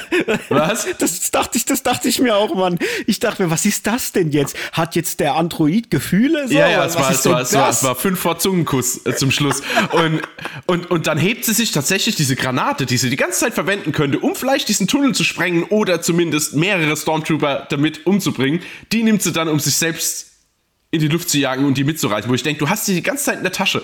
Ihr lauft durch ein ja. schmales Tunnelsystem, eine Granate, Tunnel zu, ins Raumschiff, wegfliegen. Dann kommt Darth Vader, sorry, ich mache jetzt die Szene noch fertig und dann haben wir's. Dann kommt Darth Vader, dann fliegt dieses Raumschiff weg, er kriegt seinen coolen Moment, wo er das Raumschiff zurückzieht, merkt aber natürlich nicht durch seine krasse Macht, die er hat, dass hinten dran noch ein Raumschiff steht, wo alle drin sitzen. Äh, also, das ist halt, sorry, also das, ist, das macht mir halt irgendwie die Serie kaputt, dass da so viel Quatsch drin vorkommt. Seit dieser Waldverfolgungsjagd mit Lea bis hin zu, dass Obi-Wan zum Schluss quasi sie und ihre Eltern nochmal besucht und sie rennt an ihm vorbei zu ihrem scheiß kleinen Tamagotchi-Roboter. Sorry, da könnte ich, ich auch. Also, wie dumm ist denn das alles? Also, werden wir hier ja. für dumm verkauft oder können sie es nicht besser? Weißt du, das ist die Frage, die ich mir stelle. Ja, ja, ja, da habe ich mich auch kurz aufgeregt innerlich, wo ich dachte, was ist das denn jetzt für eine bescheuert, ja. witzig an, also die Szene ist ja als witzig angesetzt, ja, aber hoff's. das passt in dem Moment halt überhaupt nicht. Also da dachte ich mir auch, was ist das denn? Wie kamt ihr denn jetzt auf die Idee, das so zu schreiben? Hättet ihr jetzt nicht äh, vorher, wo sie noch total traurig war, dass Obi-Wan geht, ihm jetzt in die Arme laufen können? Aber gut, auf der anderen Seite soll es vielleicht auch dir verdeutlichen, dass sie am Ende des Tages vielleicht einfach auch nur noch ein kleines Kind ist, ja. Und deswegen rennt sie halt zu ihrem Androidenroboter ja. und deswegen legt sie sich auch den Holster um. Also ich, bei mir, ich war schon raus, als sie sich anzieht und dann dieser Handschuhe anzieht und den Holster umlegt und ich mir denke, ja, okay, was ist denn das jetzt wieder für eine Scheiß. Äh, also, oh. Ja, so, schaut nochmal, für alle, die es nicht verstanden haben, ich bin Lea Organa. Weißt du, so kam ja, mir das rüber genau. so. Also, das ist das, ja. Das, ja. Ja, genau so. Und genau das dachte ich auch. Und ja, dann dachte ich aber auch im zweiten Moment, weil ich bin ja so der Typ, ich versuche mir ja die Dinge dann immer irgendwie herzuleiten und es begreiflich zu machen, dachte mir halt, ja, okay, sie ist halt ein Kind. Also sehr naiv, einfach wirklich ein kleines Kind, was irgendwie zwischen äh, irgendwie zwischendrin steckt, sie muss irgendwie ihren Eltern gefallen und auch irgendwie da schon sehr reif sein für ihr Alter, aber irgendwie will sie ja doch nur Kind sein und ich meine, wir sind früher auch, haben wir uns auch eine, eine Cowboy-Pistole äh, umgebunden oder irgend so ein Scheiß, ja, und für sie ist jetzt halt dieser Holster die Cowboy-Pistole, weißt du, so, so, so dieses, dieses Dingens und da ja. dachte ich halt, ja, okay, die Kleine spielt halt verkleiden, so und lass sie halt einfach Kind sein. Und dann ist es für mich so, ich sag mal zu 50 Prozent dann zu akzeptieren, aber immer noch so, dass ich denke, Alter, das ist so dumm, es ist so bescheuert, es ist, geht so gegen mein, also es ist mir so gegen den Strich, gegen mein Sehverhalten. Und dann, ja, dass sie halt noch am Obi-Wan vorbeirennt, denke ich auch so, ey, also, nein. Ja. Gar kein Bock, ja, gar kein Bock. Ja, ja richtig. Ich gebe dir auch eigentlich recht, nur finde ich, dass der Charakter Lea in der Serie einfach ganz anders aufgebaut ist, wie sie sich dann halt später verhält. Also ich würde dir immer recht geben mit mhm. einem Kind, was vielleicht kurz stark sein muss, aber die ist ja nur klugscheißermäßig unterwegs. Also die ist ja, weißt ja. du, so ein richtig, also hier würde man sagen, oh, was ist denn das für ein Arschlochkind, für ein Vorlautes. Ja, und dann, ja, und dann, ja, genau. und dann sollst du aber zum Schluss fressen, oh, es ist, ist ja doch nur ein Kind. Ja, ist egal, ja, lazy writing ja, doch, irgendwie. Du hast, also du hast recht, die, die, die Gewichtung stimmt halt nicht, ne?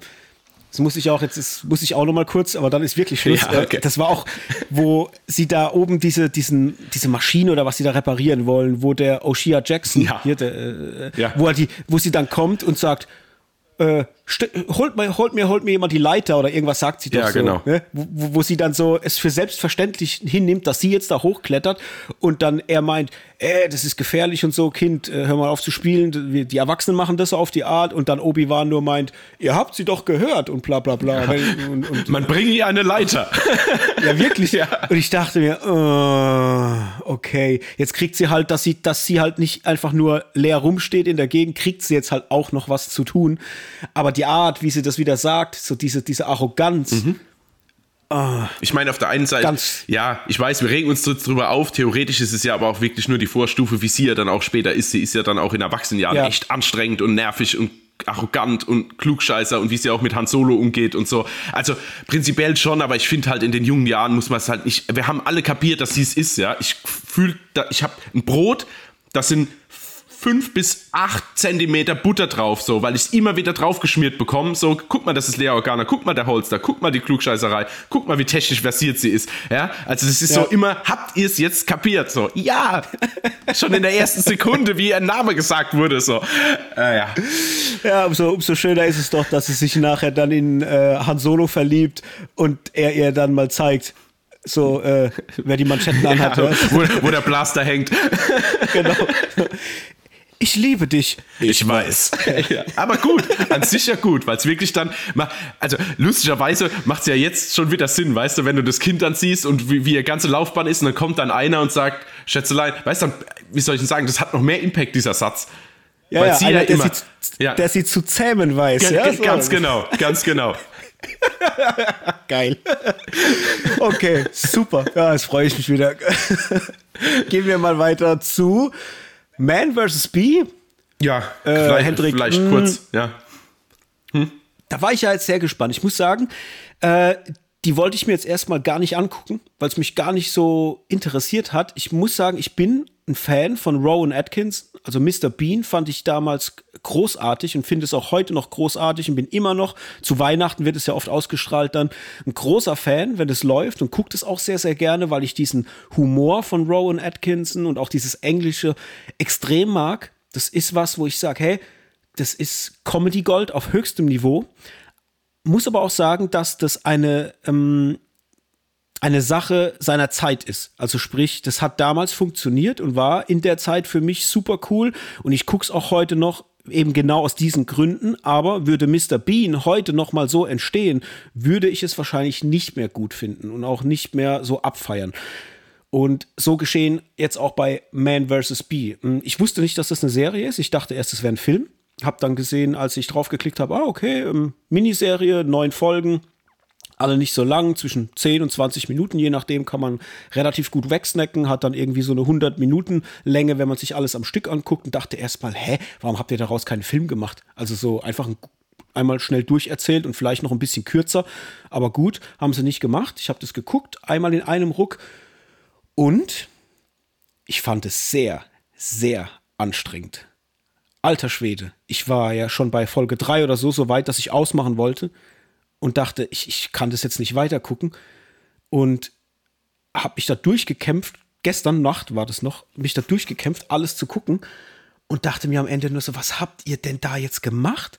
Was war das denn? Also, ich fange mal so an. Ähm, wir haben einen Humor, der sehr, sehr stark an Mr. Bean erinnert.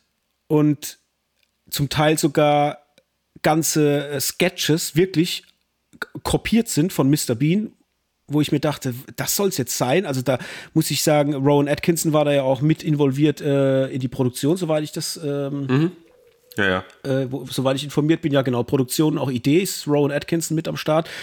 Und habe gedacht, ey, wa- was macht er denn? Denkt er, dass seine Sketches von damals heute noch mal funktionieren? Also nein, tun sie nicht. Das schon mal vorneweg. Äh, Bei mir zumindest nicht. Hat nicht funktioniert. Und ich fand auch, dass wir aktuell in einer Zeit leben, was Sehgewohnheiten betrifft, wo dieser Humor ähm, fehlplatziert ist. Also ich habe mich ganz stark daran gestört, wie sie mit dem Hund umgegangen sind, weil ich mir dachte, oh, so geht ihr, also dieses, dieses Ersticken von diesem Hund, da war ich schon raus. Da dachte ich, Alter, das macht ihr jetzt wirklich? Also das verkauft ihr mir jetzt als Spaß, als Gag? Den nehme ich nicht hin, auch wenn es ein schwarzer Humor sein soll, aber das nehme ich jetzt nicht hin. So, das fand ich ganz schlimm, wo ich dachte, oh, das, das, also nein. Und auch ähm, die Gewichtung zwischen Komik und, und Tragik, weil es ist ja so, man kriegt ja ein bisschen vermittelt, dass er eine Familie hat und dass da ja im Hintergrund, also so ein Subplot, mhm. der komplett für den Arsch ist, der, der überhaupt keinen Sinn hat und dachte mir die ganze Zeit, ey Leute, also ich weiß nicht, was ihr mir erzählen wolltet, aber bei mir als Zuschauer gerade kommt es nicht als Comedy an und auch nicht witzig. Ich warte nur die ganze Zeit darauf, dass sich die Serie dreht und sie bitter ernst wird und man merkt, dass Trevor, also er, Rowan Atkinson, schizophren ist, eine gespaltene Persönlichkeit hat oder irgendwas, weil er so krass von ernst und dass er gerade merkt, was wirklich passiert, abrutscht in Momente, wo er komplett over the top ist, also wirklich aggressiv und Dinge macht, die fernab von jeglichem Verständnis sind. Und ich, äh, ich hatte im Kopf die ganze Zeit nur, ey, der ist schizophren. Da stimmt was nicht. Also der, der muss eine psychische Störung haben, weil das, was der macht, ist so weit weg von allem, Real, äh, von allem was realistisch ist, das, das funktioniert nicht. Und am Schluss passiert es halt nicht. Also das war halt einfach nur Sketch-Comedy, wenn man so will. Irgendwie war es, es hat mich brutal erinnert an Tom und Jerry. Ich dachte die ganze Zeit, wenn man Tom und Jerry ins Real Life bringen würde, dann wären das die Sketches. Und boah, sehr, sehr anstrengend. Es tat mir leid, weil ich mag Rowan Atkinson. Ich finde, es ist ein sehr, sehr intelligenter Mensch. Also gerade wenn man Interviews mit ihm guckt, man merkt, das ist wirklich ein, ein, ein toller Kerl. Aber das war ein Schuss in den Ofen, im wahrsten Sinne. Das hat nicht funktioniert so. Das ist anstrengend. Sehr, sehr anstrengend. Mhm. Ähm, ja, gebe ich dir zu weiten Teilen recht. Ich rolle das Feld jetzt auch noch mal kurz von vorne auf. Also die Sache ist, ich finde es gar nicht so schlecht, dass es eine Serie ist, weil ich fand es immer cool. Also einmal wollte ich eigentlich nur in die erste Folge reinschauen und dann ging die zweite halt los und ich sehe, und das sieht man ja immer, da blockt ja einfach kurz unten dieser, dieser Balken ab, wie, wie, wie lang die, die Folge ist. Und da dachte ich, oh, zehn Minuten oder sowas. Komm, ziehe ich mir noch rein. Und wieder eine mit zwölf und wieder eine mit zehn. Und dann war es ja schon fast passiert. Also das war mehr, mehr so ein Unfall, dass ich die durchgebinscht habe. und ähm, aber auch im wahrsten Sinne des Wortes ein Unfall, weil ähm, ich muss sagen, ich finde es schön, weil immer diese Cliffhanger zum Schluss, also so in, zumindest in den ersten drei, vier Folgen macht es ja noch einigermaßen Sinn, wo du immer denkst, oh nein, oh Gott, wie geht's denn jetzt weiter? Also so einfach so mhm. kurz, mhm. wobei das jetzt aber auch jetzt nicht erwähnenswert ist. Also deswegen sollte man die Serie jetzt nicht schauen wegen ihren krassen Cliffhangern. Und dann muss ich dir recht geben, das war das allererste, was ich gesehen Ich weiß nicht, wo es angefangen hat. Ich glaube schon an der Klingel, wo es, wo diese Biene schon kommt und er die ganze Zeit äh, um sich wischt und, und, und dann noch dieses Schild falsch an diese Kamera hält und so. Und da dachte ich schon, oh oh, oh oh das wird quasi Mr. Bean Humor von von damals, ja. Also das war so ja, richtig. Ja. Ich habe schon gemerkt, oh oh, der Humor, das funktioniert ja überhaupt nicht mehr. Also das ist so wie, also in meiner Welt, oh Gott, ich will jetzt keine Hass auf mich schüren, aber in meiner Welt wie so ein Otto Walkes, der jetzt auftritt. Das ist ja. einfach vorbei. So, dieser Humor, diese und das, das funktioniert einfach nicht mehr. Und genauso wenig funktioniert leider ein Rowan Atkinson nicht mehr. Weil, also ich will jetzt gar nicht so drastisch darauf eingehen, das mit dem Hund und so, ich habe das auch gesehen, habe halt keine Mine verzogen, weil das war halt einfach nicht lustig, eher das Gegenteil, wie du ja schon gesagt hast. Aber auch alles andere, wenn er dann anfängt, diesen Aston Martin mit der Flex auseinanderzuschneiden, ich denke mir, wie, also das ist ja wirklich ein Humor für Dreijährige und dafür ist es dann schon wieder zu hart. Also, ja. Das, ja, das ist ja das, was ich meine. Ja, weißt du, das hat dann für mich sich angefühlt wie, dass der gerade in so eine schizophrene Episode abrutscht, durch irgendwas, was ihn triggert. Ja. Und erst dann danach, das ist ja so, danach sitzt er ja auf dem Boden und registriert erstmal, was er gerade getan hat und ist dann äh, davon erschüttert. Mhm. Das ist auch nachher, wenn er in der, er ist ja dann irgendwann, ähm, als diese Einbrecher da sind, geht er ja so durch diese, durch das Wohnzimmer und ich krieg dich, ich krieg dich und meint ja diese Biene und diese Einbrecher sind ja da so versteckt und er ist ja voll aufgedreht, also wirklich auf 180 und im nächsten Moment ist er ja dann traurig, hat den Kopf so gesenkt und oh ja, okay, und läuft dann so weg ins Schlafzimmer, wo ich mir denke, ey, das ist wie bei einem Schizophren, der gerade so eine Episode hat, hat so einen Schub, ist gerade voll auf 180 und ist dann im nächsten Moment ähm, komplett wieder depressiv. Also so kenne ich das nur aus, aus so aus Schizophrenie, weißt mhm. du? Und ich dachte mir, ey, wie, wie, also warum versteht ihr nicht, das richtig zu verpacken? Aber boah, das war, also Sorry, ich wollte dich jetzt nicht unterbrechen, aber Nee, das nee, war so, Gott. boah, was ist anstrengend. Muss raus, was raus muss. Alles gut. Nee, nee, aber wie gesagt, so viel habe ich dem Film jetzt also in Richtung Schizophrenie, so viel habe ich dem, äh, der Serie überhaupt gar nicht zugesprochen. Für mich war das einfach nur, einfach, der wurde so lange von dieser Biene getriggert, bis er halt einfach im wahrsten Sinne des Wortes die Fassung verliert und dann halt später wieder geläutert ist. Also es ist halt einfach, es ist halt, ja, keine Ahnung, es ist halt einfach nicht gut geschrieben und halt Witze von vor 40 Jahren gefühlt. Und es fu- funktioniert in der heutigen, also da funktioniert so ein, ähm, wie hieß die, äh, das, dieser Mike Myers Serie, das funktioniert ja noch einigermaßen besser. Ach, The Pentaverate. The Pentaverate, genau. Das funktioniert noch einigermaßen, sage ich, aber ist auch schon hart an der Grenze zu, puh, geht, also nicht geht es überhaupt noch aus politischer Sicht, sondern äh, ist dieser Humor überhaupt noch angesagt? Gibt es überhaupt noch Leute, die darüber ja. lachen? Und das fand ich, hat sich da richtig, also bei Man vs. Bee jetzt richtig rauskristallisiert. Sorry, der Zug ist abgefahren. Also das ist wirklich, Ja. es gab nicht viel Szenen, wo ich wirklich drüber gelacht habe. Ja, absolut. Nee, bei mir auch nicht. Also vielleicht ganz am Anfang so ein, zwei Sachen, wo ich mal so ein Schmunzeln hatte, aber ich musste ja nicht einmal wirklich lachen. Das war mir halt einfach in Summe dann einfach, ja, zu doof. Ja, vor allem. Anders kann ich nicht sagen. Ja, vor allen Dingen funktioniert bei mir auch gefühlt, wenn ich jetzt drüber nachdenke, so ein Humor nicht, wenn ich genau weiß, was als nächstes passiert. Ich bin jetzt mittlerweile auf so einem Humorlevel, ich will überrascht werden von krassen Zwischeneinschnitten, wo ich, wo ich so lachen muss, weil ich denke, das passiert jetzt wirklich gerade im Moment. Aber wie ist es denn da? Da bleibt der Ball stecken zu diesem Humidor oder was das ist, wo dieses Ja. äh, Manuskript da liegt, wo klar definiert wird, da darf der Hund nicht dran, so, und, und was passiert, das Ding bleibt da drin stecken, der Hund ist da drin.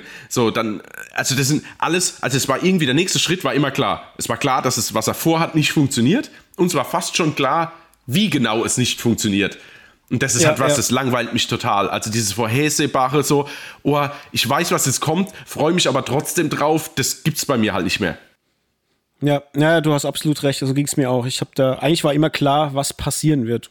Den Schluss fand ich noch ganz, ganz strange von der Entscheidung her, das so zu schreiben. Also, dass der dann irgendwie äh, da so, so, so, ein, so ein Versicherungsbetrüger ist und so weiter und er das dann noch aus dem Knast heraus aufdeckt und dann doch wieder rauskommt und also so als keine Ahnung, was die sich dabei gedacht haben, das so zu schreiben. Ich dachte mir nur so, hä, was ist das denn jetzt? Und er hat jetzt keine Konsequenz, dass er da äh, alles Mögliche zerstört hat, weil ich meine, am Ende vom Tag ist er ja trotzdem noch äh, ja eigentlich so ein Psychopath fast schon mit, dem, mit der Scheiße, die er da gemacht hat. Und ja, gut, raus aus dem Knast, ab an den Campingplatz Ja. und bliblablub. Na, ja, komisch.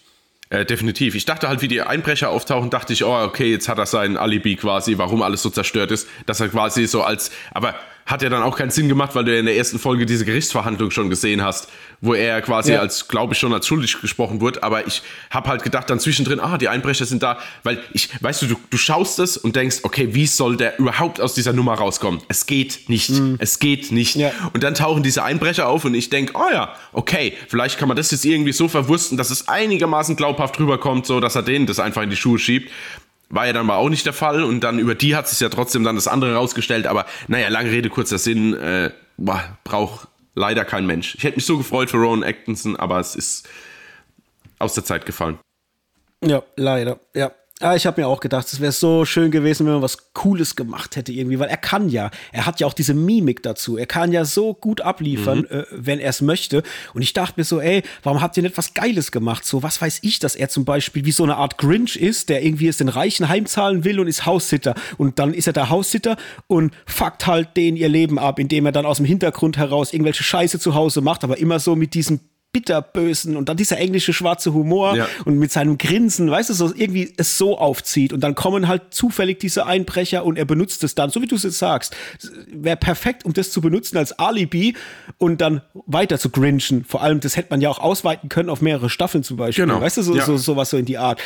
Und ah, Schade, sau schade. Mehr kann ich dazu jetzt auch nicht sagen. Äh, In meiner Welt tatsächlich nicht gut und ja, wenn man es hätte bewerten können, äh, ist ja nicht bei Letterbox oder so drin, aber ich hätte es, glaube ich, nicht gut bewertet. Zwei Sterne höchstens. Also mehr wäre da bei mir nicht drin gewesen. Das war jetzt leider.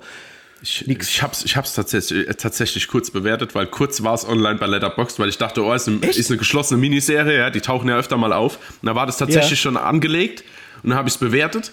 Ich habe, also kann ich auch sagen, ich habe zweieinhalb Sterne und ein Herz, weil mein Herz ist einfach nicht verkraftet, dass quasi Ron Atkinson Humor nicht mehr funktioniert oder zumindest so nicht. Aber es war halt echt teilweise unerträglich zum Schauen, deswegen ich würde es auch keinem empfehlen, deswegen auch zweieinhalb Sterne. Mm, ja, und dann wurde es gelöscht. Ich weiß nicht, ob ja. im Hintergrund schon eine zweite Staffel angekündigt wurde, habe ich jetzt mal nichts dazu gelesen, aber das wär, wäre ja quasi der Grund, dass es dann gelöscht wird. Ja, ja, stimmt. Ja, warten wir es mal mhm. ab. Man sieht ja bei den ähm, Netflix-Charts immer, ob sich sowas gut platziert in den Top 10. Bisher ist da noch nichts davon zu sehen. Mhm. Ich glaube, dass es eher untergehen wird. Also ich glaube nicht, dass das Leute abholt, weil ich finde, du hast auf der einen Seite hast du halt Leute, die es kennen von früher, so wie uns jetzt zum Beispiel, oder halt noch ältere Semester, die den Mr. Bean noch äh, auf dem Schirm haben. Und ich glaube, denen wird es entweder überhaupt nicht gefallen, weil sie es einfach nicht gut finden, weil es echt nur ein Abziehbild ist von damals, oder halt die ganz, ganz stupiden Leute vielleicht, die sagen, ja, sie geben sich damit zufrieden und mögen diese, diesen stupiden Humor halt einfach und sind davon irgendwo noch abgeholt. Ich glaube es ja nicht, dass sowas passiert, aber so wird es wahrscheinlich sein. Und auf der anderen Seite hast du halt noch die jungen Leute von heute, ich sag mal alles bis 30, kann damit nichts anfangen. Also würde ich jetzt einfach mal so äh, als Statement droppen. Jeder von, was weiß ich, Teenager jetzt bis Mitte 20, Anfang 30, kann damit nichts anfangen. Hm. Das ist ja nicht lustig. Also würde ich jetzt einfach mal so sagen. Hm. Da ist ja nichts lustig. Also Punkt. ja, nee, nee, nee, ja, ja, ja, du, du, du hast schon recht. Äh, du hast schon recht. Vielleicht war es einfach nur ein, ein Versuch, quasi diesen Humor vielleicht neu zu etablieren beim Publikum, den, die den Humor quasi gar nicht kennen. Mhm. Aber das hätte ich vielleicht auch davor schon sagen können. Also hätte ich das Skript gelesen, hätte ich gesagt, lasst es, lasst es in der Schublade. oder nennt es wirklich, oder nennt es wirklich der Haussitter und macht da ein paar Staffeln draus und wie er den, den, den Reichen richtig in den Arsch tritt, auf charmante Art und Weise. Ja. Ja, genau. Okay, da würde ich sagen, weg von Man vs. Bee, kommen wir zum Film von heute. Der Spinnenkopf oder Spider-Head, wo ich dachte mir auch so, Leute, was ist mit euch denn los? Hätte man nicht Spider-Head einfach la lassen können zu Deutsch? Mhm. Also, das hätte doch perfekt gepasst und es hätte wenigstens irgendwie noch nach was geklungen. Der Spinnenkopf. Vor allem, das ist ja völlig fernab von jeglicher Aussage. Außer dass er halt im Film mal sagt, dass hier sein Headquarter so der, der, der Spinnenkopf ja, ist. Das wird ja mehr, am äh, Anfang ungefähr 23 Mal erwähnt mit diesem Spinnenkopf. Da oh. ist ein Schild, wo Spiderhead steht. Kommt doch in Spiderhead. Bla bla bla bla. Aber, ja, ja, aber genau. lustig, wie der, wie der deutsche Titel ist ja auch die Serie Reich. Heißt ja auch nur im Deutschen Reich, Ausrufezeichen, was auch total bescheuert ist. Im Englisch, also was ist so bescheuert? Nicht, weil es passt ja, aber im Englischen heißt sie einfach Loot. Also so wie das Loot in besser. Spielen. weil es auch einfach passt. Aber egal, da waren wir schon. Jetzt weiter geht's, Spider-Head, Spinnenkopf. Ja, magst du anfangen? Du hast ja jetzt gerade äh, frisch oh, geguckt. Ja. Ähm, ich kann auch, wie du willst. Nee, nee, nee, kann ich, kann ich, kann ich machen. Also, ähm, genau, der Spinnenkopf ist quasi die Zentrale einer speziellen abgesicherten Einrichtung, die, also geführt von Chris Hemsworth, ähm, und einem anderen Kollegen, wo ich auch gleich dazu komme, sind die eigentlich nur zu zweit. und dann ähm, in denen ja, eigentlich Gefängnisinsassen, die in Staatsgefängnissen oder sowas sitzen, sich beworben haben, dort in dieser Einrichtung aufgenommen zu werden, um dort ähm, ja einfach, sagen wir mal, ein einfacheres, in Anführungszeichen, Leben zu führen, also keine Gitter, einzelne Zimmer, eine Küche, also einfach mehr Freiraum, trotzdem gefangen. Und sich hier freiwillig für gewisse Experimente gemeldet haben, wo sie ähm, gefühlsverstärkende Stoffe zugeführt bekommen. Und Chris Hemsworth mit seinem Partner versucht quasi ja zu ermitteln, was mit diesen Gefühlssteigerungen oder Senkungen angestellt werden kann.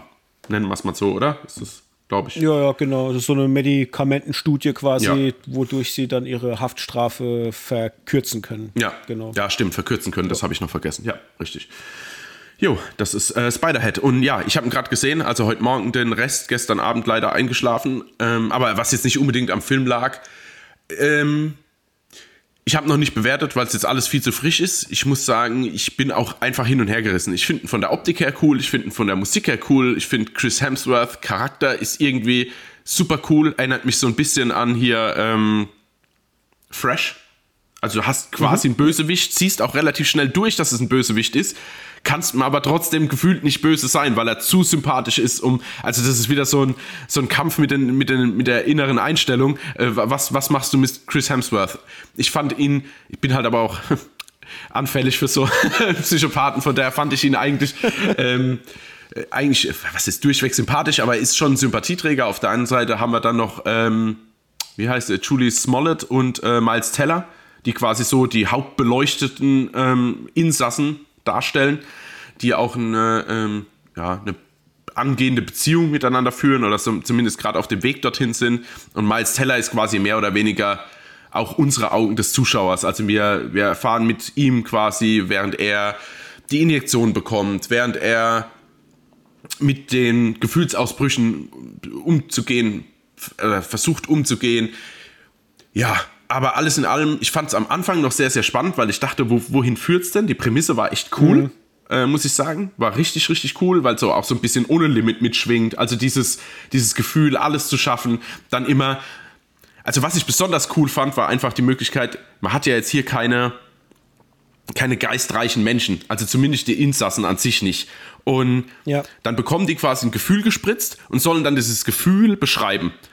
Allerdings tut, quasi reicht, sagen wir mal, die, die, die, die der, der, eigene Kopf und die, und die, und die, ähm, ah, die, die Kraft, das zu formulieren, nicht aus, dass sie quasi nochmal ein Serum zugeführt bekommen, was quasi ihre Gehirnleistung so steigert, dass sie auf einmal das wie ein Poet beschreiben können, was quasi gerade in ihrem Kopf vorgeht. Und das fand ich irgendwie lustig. Also was ist lustig, aber das fand ich ein sehr, sehr interessanter Punkt. So, man bekommt erstmal ein Gefühl, hat aber immer noch nicht die Kapazität, es zu beschreiben und bekommt dann wieder was zugeführt, was dann wieder dazu führt, dass man es besser beschreiben kann und, und, und. Und wie auch der, der Lernprozess der Insassen dann quasi ist. Also zuerst wird er reingesetzt und beide bekommen so Art Hormone gesprüht, bis dann Frau und Mann aufeinander springen dann kommt eine ganz furchtbare Frau auf einmal dazu, dann sitzt er gegenüber von einem, von einem Mann und das war schon sehr, also auf der einen Seite teilweise lustig, teilweise dachte ich, oh Gott, wie schlimm ist denn das jetzt? Gerade wie diese ältere ja. Frau dann da sitzt, wo ich dachte, oh Gott, wie furchtbar, das jetzt durchmachen zu müssen. Und dann sitzt der Mann da und ich denke, oh Gott, absoluter Supergau. Also nichts gegen irgendwie gleichgeschlechtliche Sachen, aber wenn man den Mann sieht, dann hat man Angst. So, und ähm, ja, und dann verwässert der Film aber irgendwie. Also der wird dann so, ich, der hat auch wieder so eine ganz schwierige Tonalität zwischen ja, ernst ja. und lustig und Satire und ich wusste überhaupt nicht, wo ich, wo ich da, in was für eine Richtung ich jetzt da gehen soll. Also ich war echt, deswegen bin ich jetzt auch und fasse so ein bisschen außen rum, weil es für mich völlig schwer ist. Idee ist gut, Idee nicht bis zum Ende durchgeführt, Schauspielerleistung, Chris Hemsworth, finde ich, geht voll auf, Miles Teller ab einer halben Stunde, dreiviertel Stunde, finde ich, baut der dann kurzzeitig ab, kriegt dann aber nochmal so ein Hoch. Also, oh, ich weiß es auch nicht. Also der ganze Film ist für mich so ein kompletter, ich will nicht sagen Flickenteppich, weil das ist schon in einem Row geht es durch. Aber ich kann den schwer fassen. Also aus allem zu mhm. wenig gemacht und halt keine richtige Tonalität. Ja, das ist, äh, ist verrückt, weil du hast es jetzt genau beschrieben, wie ich es beschrieben hätte. Fast, äh, wirklich, fast eins zu eins. Ich sehe das eigentlich alles exakt genauso. Mm, ich finde auch, dass er echt ein Problem hat, wo er hin will, weil er fängt sehr stark an. Er hat mir extrem gefallen von der Optik. Mhm. Ich fand das alles sehr cool optisch, also wirklich äh, sehr, sehr stark. Ich bin extrem geflasht vom Soundtrack und wie er eingebunden ist. Also der Soundtrack ist, als hätte man meine eigene Spotify-Playlist da in den Film gepackt. Ich habe zu meiner Freundin gesagt, die saß neben dran, als wir den geguckt haben. Und ich meine zu ihr die ganze Zeit, ey, wie krass. Das sind die Songs, die ich jeden Tag in meiner Playlist so drin habe, so, so ein bisschen Soft Rock und so ein Scheiß. Also alles, was ich mir so reinziehe, so, um, um gute Vibes zu haben. Und fand es sehr, sehr cool, wie die da die Musik und dieses, äh, ich nenne es mal Südsee-Setting so ein bisschen da so aufgebaut haben und man so eine gute Vibration kriegt, als wäre man eigentlich in Urlaub. Und dann aber dann da diese, diese Anstalt oder dieses Gefängnis halt ist. Ne? Mhm und fand das alles sehr cool. Ich fand die Idee auch, wie du es eigentlich gesagt hast, sehr, sehr cool von der Grundidee äh, her, dass man da diese Insassen hat, man probiert da mit denen Dinge aus und wie das alles so gemacht wird. Und klar, man kriegt schnell raus, dass da irgendwas nicht stimmen kann, hat dann diesen Chris Hemsworth, der super charmant rüberkommt. Ich habe ihn extrem gemocht in der Rolle, also das hat mir gefallen, weil das mal wieder was ganz anderes war, wie das, was er sonst so spielt und hat auch mal wieder so ein bisschen sein Comedy-Timing auch rausgeholt. Also man hat da einfach Momente gehabt, die waren sehr unterhaltsam, fand ich.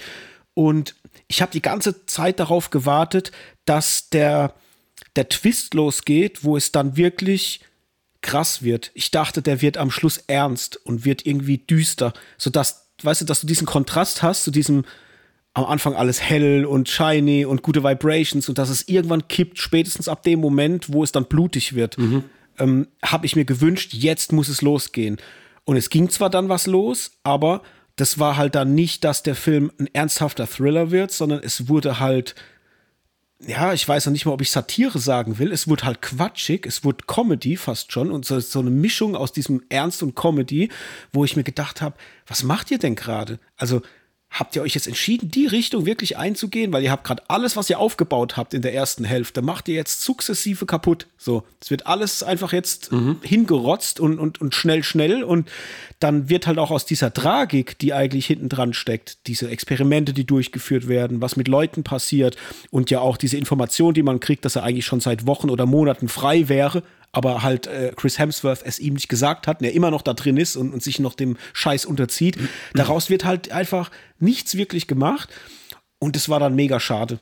Da habe ich mich dann echt, da war ich traurig, weil ich mir gedacht habe, hey, ihr habt einen Film mit einer guten Grundidee, mit guten Schauspielern, mit einem Setting, mit allem drumherum, auch mit der Musik, was mich wirklich abholt, aber macht es jetzt alles zum Schluss hinaus komplett kaputt und versaut mir quasi das Filmerlebnis. Und ja, von dem her war es, wie du es halt gesagt hast, ja, einfach so, so eine Mixtur äh, aus zwei unterschiedlichen Tonalitäten, die aber in meiner Welt nicht zusammenpassen. Und ich fand auch das Ende dann überhaupt nicht befriedigend. Also es war so quatschig, also wirklich quatschig im Sinne von Nonsens, wie er da mit dem Flugzeug dann da rumfliegt und im Hintergrund dann in den, in den Felsen da rein düst. Ich dachte, das war so, das war fast schon so, so nackte Kanone-Style. Wo ich dachte, was ist denn das jetzt für ein quatschiger Scheiß? Ja, aber auch all, der da ja, ja, ja, aber auch alles bis dahin. Also diese vermeintliche Fluchtsequenz, wo sie dann auf diesen, ähm, der immer essen muss, treffen.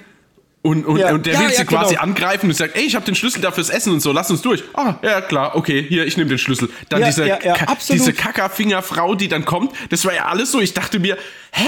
Und dann kommen aber auch der ein oder andere Brocken und auf einmal haben sie beide Kampfskills und können dann gegen den irgendwie, weißt du so, können dann so einen richtigen Kampf austragen.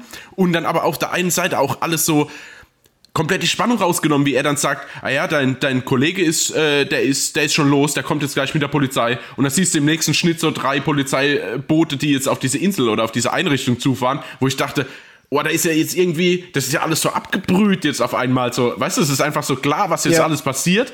Und trotzdem ist es irgendwie noch quatschig einen so draufgesetzt. Also, äh, wie gesagt, Tonalität des, des, des Todes, keine Ahnung, kommt überhaupt nicht drauf klar. Ja, genau. Ja, so sehe ich es auch. Also von dem her, ja, irgendwie leider verschwendet so ein bisschen. Was da, also, ja. weiß gar nicht, was ich noch groß dazu sagen soll. Das war irgendwie schade. Ich habe mir viel mehr erhofft, weil es mich auch angemacht hat vom Trailer her und allem drumherum. Und ja, das war jetzt okay.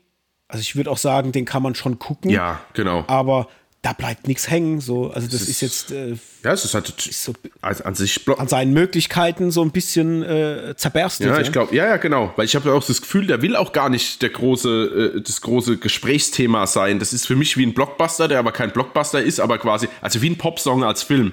So. Ja. Zitiere ich dich mal jetzt einfach gern. Und ähm, so kommt mir das vor. Also der, der hat coole Sachen. Da ist mal die eine tragische Songzeile drin.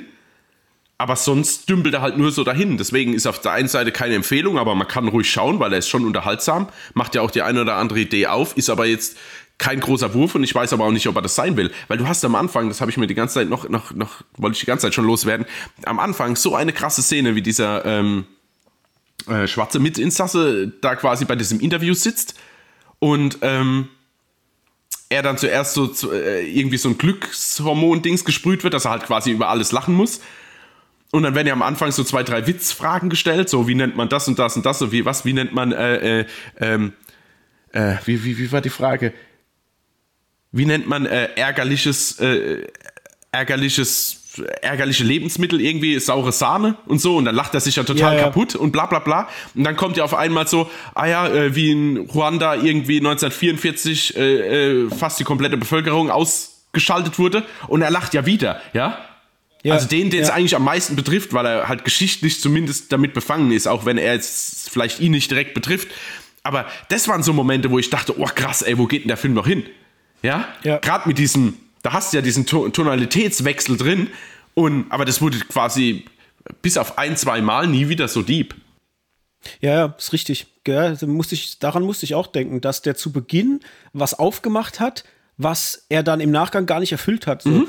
Ich, ich habe mir auch die ganze Zeit gedacht, das wäre eine krasse Geschichte gewesen für einen Jordan Peele. Ja. Stell dir mal vor, ein Jordan Peele hätte das inszeniert. Mhm. Boah, das hätte richtig gut sein können. Also so vom, vom Vibe und allem drumherum, das hätte ich irgendwie, das als Kinofilm und so ein Jordan Peele im Hintergrund, boah, Ja. das hätte mir, glaube ich, besser gefallen, so in dem Vibe. Aber gut, it is like it is, ja. Ähm, Ja. von dem her nur so Mittelmaß. Ja, aber leider. wie gesagt, kann man sich durchaus mal angucken. Ich würde trotzdem behaupten, dass er aus der Summe an Netflix-Output immer noch einer der besseren Filme ist, äh, wenn auch nicht wirklich richtig gut. Ja. Würde ich so unterschreiben. Gut, dann war's das für heute, Hendrik. Sind wir durch. Ähm, an der Stelle nochmal ein ganz, ganz herzliches Dankeschön an alle, die uns hören und uns auch mit Feedback versorgen. Da gab es jetzt gerade auch zur letzten Folge wieder, wo wir äh, in die 80er zurückgereist sind, Part 2 unserer Franchise-Geschichten, äh, gab es etliches an Rückmeldungen. Vielen, vielen lieben Dank dafür. Da haben wir uns sehr, sehr gefreut und freuen uns natürlich auch über jeden Kommentar und jede Nachricht, die uns irgendwie ereilt. Das ist immer toll, da mit euch in den Dialog zu gehen oder auch mal andere Meinungen oder Meinungen generell noch mitzukriegen zu unseren ähm, Folgen. Von dem her nochmal ganz, ganz herzlichen Dank. Und wenn ihr uns heute zum ersten Mal hört, dann ab mit euch auf Instagram, folgt uns dort für eine Handvoll Popcorn. Das gleiche natürlich auch gerne bei Twitter. Und vor allem, wenn euch die Folge gefallen hat, bewertet sie, Freunde. Ab auf Spotify, da kann man gut Sterne abgeben. Das gleiche gilt auch bei Apple.